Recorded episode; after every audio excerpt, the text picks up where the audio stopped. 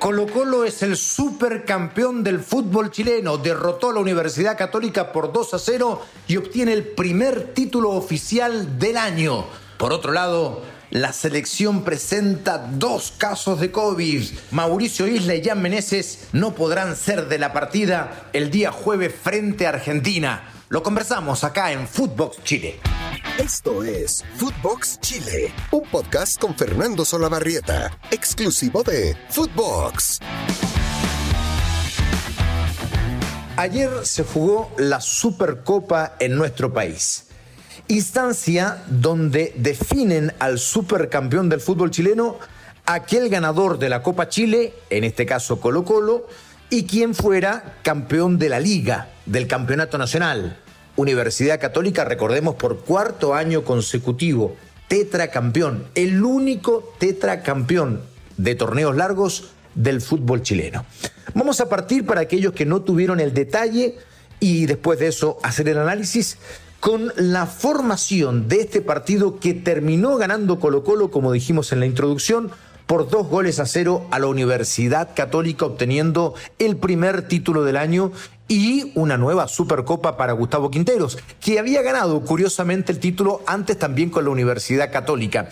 Eh, buen paso adelante otra vez para Gustavo Quinteros. Una muy buena idea el haberlo contratado eh, sobre mediados del año 2020. Bueno, Colo Colo formó con Brian Cortés en el arco, con Óscar Opaso, con Maximiliano Falcón, Emiliano Amor y Gabriel Suazo, el capitán en la saga. Qué buena idea, qué bien que se respeten las tradiciones. Qué bueno que un jugador de las divisiones inferiores de Colo Colo, por más que no tenga el peso futbolístico de otros compañeros dentro de la cancha, sea el capitán del equipo. Es lo que corresponde, de acuerdo a la tradición, de acuerdo a la historia de Colo Colo, y me parece una buena idea. Y además es un buen capitán Suazo. De hecho, de hecho, hago el paréntesis y lo dejo establecido para después de revisar las formaciones. Me encantaron las declaraciones que como capitán hizo terminado el encuentro en razón de los incidentes que tuvieron suspendido el partido. Y también aprovecho ahí a hacer un llamado a nuestro mal llamado hincha que lamentablemente hoy vuelven a ocasionar desmanes que, que obviamente manchan a una institución, a una hinchada tan grande, tan hermosa y son un puñado de hinchas que lamentablemente tratamos de hacer eh, lo posible para que esto no ocurra. Eh, escapa de nuestras manos, pero, pero un llamado también a ellos y, lamentablemente obviamente mancha esta linda, esta linda hinchada que tenemos que siempre está ahí. Termina la saga allí, Cortés, Paso, Falcón, Amor y Suazo, como decíamos, y después puso a tres volantes de corte y un par mixtos. O sea, Fuentes, César Fuentes, Pavés, Esteban Pavés que retorna a Colo Colo por tercera vez y Leonardo Gil, el más ofensivo y el más adelantado de estos volantes. Pero convengamos que tanto Pavés como Gil son volantes mixtos y que César Fuentes es un volante de contención neto. Por tanto, Quintero decidió tener menos creación, menos elaboración incluso, pero poner a tres, eh, tres, jugadores que le disputen y le roben la pelota al muy buen mediocampo de Católica, donde suele cocinar todos los elementos ofensivos. Católica es un equipo que elabora, es un equipo ofensivo y que el mediocampo es fundamental, no es de esos equipos que hacen ataque directo, donde el mediocampo es saltado. No, no, no, no. En este caso no. Y lo cierto es que le funcionó a Colo Colo. Arriba, Solari, Costa, de muy buen partido, para mi gusto, la figura del encuentro y Lucero, que tuvo un par de participaciones interesantes, pero que ayer no tuvo un gran partido. Sin embargo, ya por movimientos, ya por peso específico, uno piensa que Juan Manuel Lucero, proveniente de Vélez Arfiel, el delantero de 30 años, va a ser un aporte en Colo Colo. Y nos detenemos acá en la figura de 9, porque es un hecho. Se va definitivamente Javier Parragués. Se va aparentemente al Sport Recife de Brasil. Se va Iván Morales, se va al fútbol mexicano por apenas 400 mil dólares, un 9. Por más que no se haya consolidado en Colo Colo, un 9 con muchas condiciones, si él se disciplinara un poco más desde el peso, desde la alimentación, desde el descanso, de verdad yo creo que estaríamos ante un crack. De hecho, está llamado a la selección una vez más.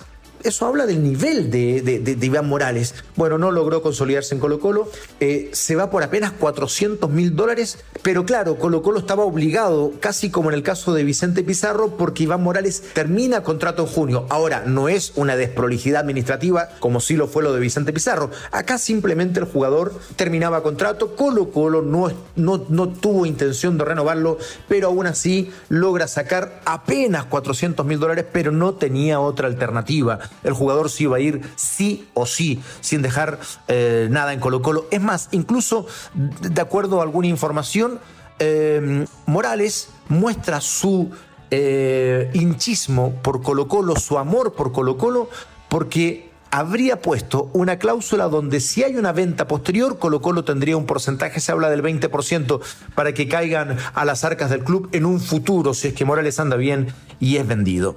Bueno, nos deteníamos en la figura de nuevo porque era importante. Vamos a la Universidad Católica, Sebastián Pérez en el arco.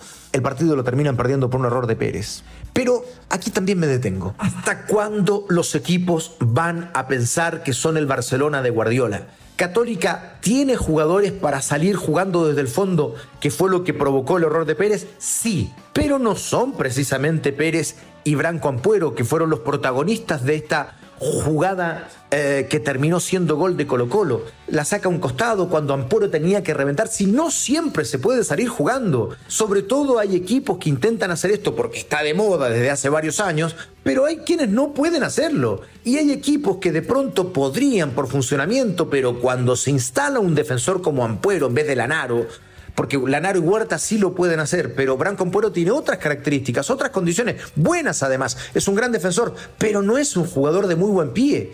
Entonces se complicó, se la devolvió a Pérez y Pérez termina entregándole a 8 metros la pelota a Gil para que anote el primer gol, destrabe el partido, ya había anotado Colo Colo pero en posición de adelanto, era más Colo Colo y termina con ese gol marcando la diferencia. Después, en un jugadón de Suazo, cuando el partido terminaba, anotó Carlito Villanueva, un chico que está lleno de condiciones. De hecho, Jorge Valdivia dijo que en él había que fijarse. Bueno, este chico anota eh, un gol después de dos años en Colo Colo porque debutó muy joven y termina consolidando el triunfo de Colo Colo por 2 a 0.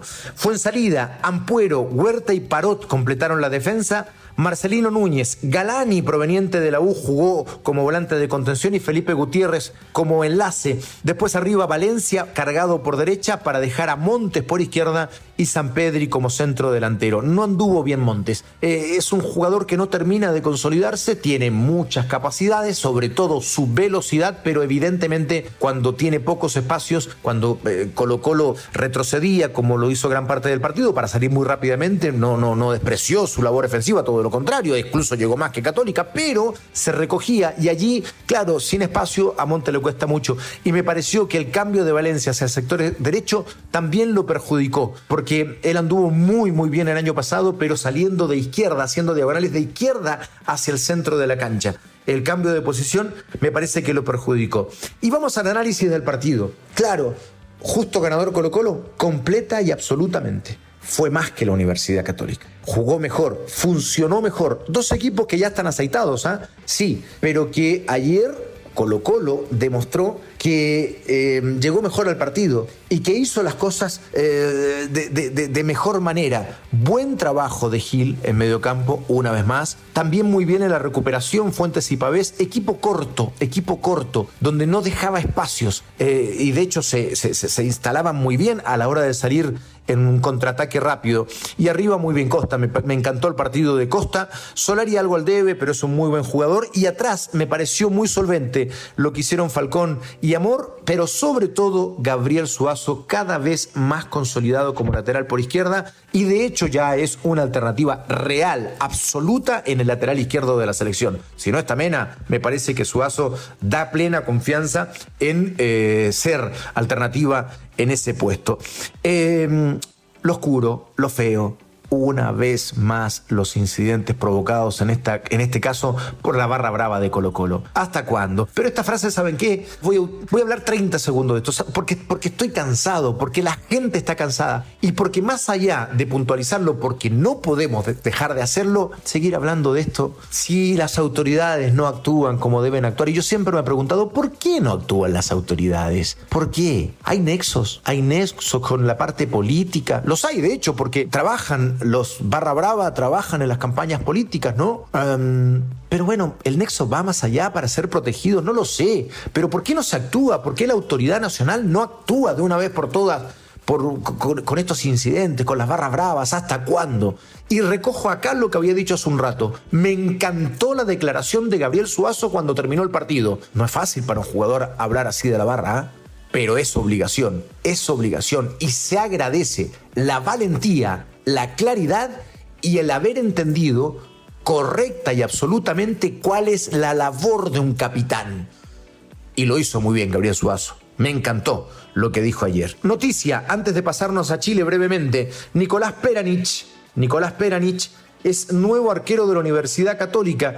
El jugador de 36 años, de buena campaña en Melipilla, firma en la UC y será la competencia de Sebastián Pérez. Lo había dicho Paulucci, necesito otro arquero para apurar a Pérez también y para que disputen titularidad. Buena idea, es un buen arquero Nicolás Peranich. Y para cerrar, Vamos al otro tema. Empezamos a palpitar semana de clasificatorias. Me gusta decirlo así, no eliminatorias. Es ilusión, es optimismo. Bueno, eh, ya un contingente chileno viajó a Calama ayer por la noche esperando a los jugadores de Católica y de Colo Colo. Están haciendo la aclimatación. Venían trabajando, lo escuchamos también con Benjamín Kusevich, que estuvo con el podcast nuestro el día viernes, que ya estaban haciendo trabajo de eh, hipoxia, estaban también haciendo hiperbáricas. Entonces ya van eh, trabajando varios de ellos que están desde la semana pasada y los jugadores locales también, por supuesto. Y se van a ir integrando los jugadores que provienen del extranjero en esta semana. Ya está el primer contingente en Calama de cara al partido del día jueves frente a Argentina. El tema es que lamentablemente hay dos bajas más.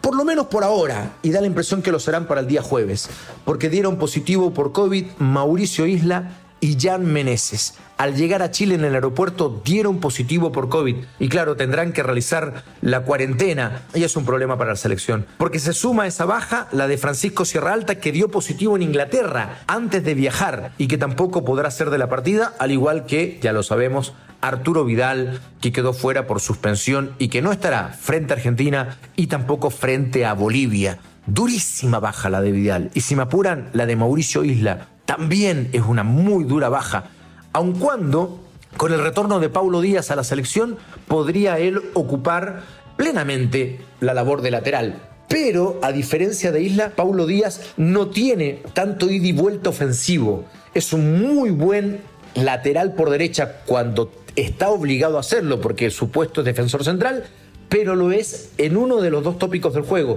que es el tópico defensivo. Incluso yo creo que mejor que Isla. Pero se necesita, creo yo, en estos dos partidos, cuando Chile está obligado a ganar a un lateral con características ofensivas. Por tanto, me duele muchísimo, muchísimo lo de Mauricio Isla. En fin, vamos a ver cómo Chile lo logra solucionar. Eh, estas son las noticias en torno a la selección chilena. Empezamos a andar esta semana de clasificatorias y lo hacemos, claro, con estas dos noticias que no son buenas, pero lo otro es que ya vienen y vienen bien. Alexis Sánchez con otra vez muy buena crítica con lo que está sucediendo con Ben Brereton, que pasa por un gran, gran momento.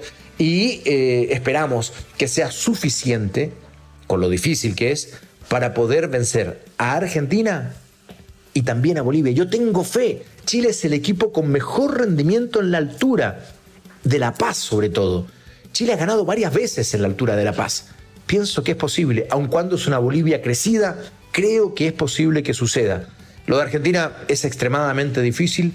Chile nunca le ha ganado a Argentina por los puntos, salvo una vez el famoso gol de Orellana, el histórico camino al campeonato del mundo de Sudáfrica, donde con ese gol Chile le gana 1-0 a Argentina de la mano de Bielsa. ¿No es cierto? Bueno, esa fue la única vez. Porque las otras veces, ustedes recordarán, no dicen, no, pero ¿cómo si le ganamos la final a Argentina? Sí, sí, pero en cancha no se le ganó el partido, se ganó por penales. Por tanto, la estadística registra solo un triunfo en partidos oficiales de Chile sobre Argentina. Por eso es muy difícil en Calama. ¿Pero es posible? Sí, es posible. Yo creo. ¿Usted? Espero que también. Les mando un abrazo muy grande. Lunes, miércoles y viernes, Footbox Chile, podcast exclusivo de Footbox. Gracias por acompañarnos permanentemente y que tengamos una linda semana coronada, ¿por qué no? Con el triunfo de Chile el día jueves. Beso para todos. Chau, chau. Esto fue Footbox Chile con Fernando Solabarrieta, podcast exclusivo de Footbox.